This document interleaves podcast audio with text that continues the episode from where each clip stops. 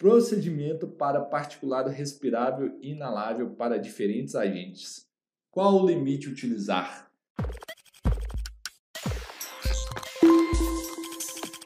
Fala galera, vocês estão respirando bem por aí? Hoje, no nosso episódio da série Analytics Responde, a dúvida é: procedimento para particulado respirável e inalável para diferentes agentes. Qual o limite utilizar? Você tem essa dúvida? Essa é uma questão que pega aí para você. Fica aqui no vídeo que nós vamos falar sobre isso. Então vamos lá.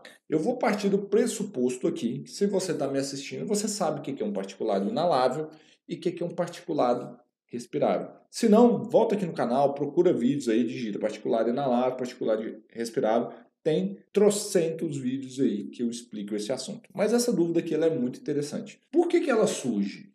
Alguns agentes apresentam limites tanto para aqueles particulados na fração respirável, ou seja, aquele que pode entrar lá dentro do seu alvéolo e causar um dano, tanto para aquele inalável, que é tanto o que entra no alvéolo, que para nas regiões de trocas, é, nas vias aéreas do pulmões e até na, na região aqui de inalação das vias aéreas superiores. Então esse é o particulado inalável.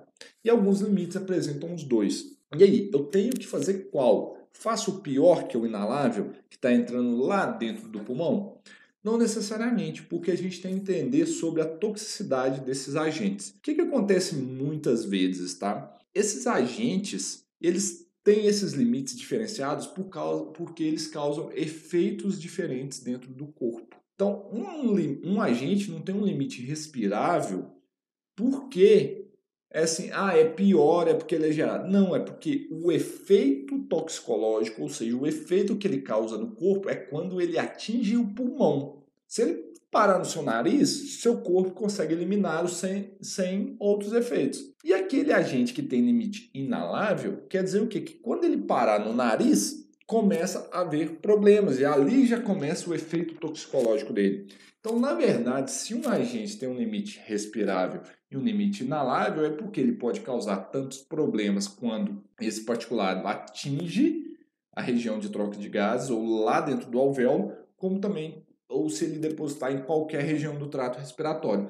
Então, muitas vezes você tem que olhar a sua operação e ver que tipo de particulado que está sendo gerado ali. Estão sendo gerados particulados de tamanhos grandes, ou seja, inaláveis, ou particulados de tamanho respirável, para você decidir entre um ou outro. Se for um mix, você tem que avaliar os dois, porque geralmente nesses casos os efeitos toxicológicos são para duas regiões diferentes. Então aí faz sentido você fazer os dois. Mas no mais é você olhar a característica do processo para ver qual que é o tamanho dos particulados esperados. Lembrando que quando geralmente quando é uma poeira e etc, um rompimento mais brusco, a gente tende a formar particulados de tamanhos menores. Quando a gente está falando de fundos, aquecimento, a gente tende a gerar particulados de tamanho menor. Então, olhe o processo.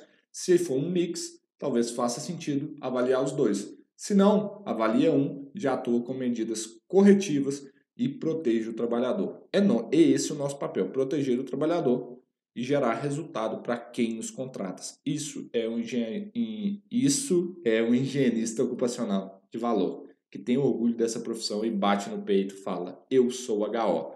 Que nós viemos aqui, nós do HO Fácil e da Analytics Brasil para revolucionar a higiene ocupacional nesse país. No mais, se você gostou desse conteúdo, dá um joinha aqui, se inscreva nesse canal para você receber tudo que a gente faz, gente. A gente produz muito conteúdo aqui e você se inscrevendo e ativando o sininho, você vai ser notificado desses conteúdos para tornar a higiene ocupacional fácil para você. No mais, continue respirando bem por aí e até o próximo Analytics Responde.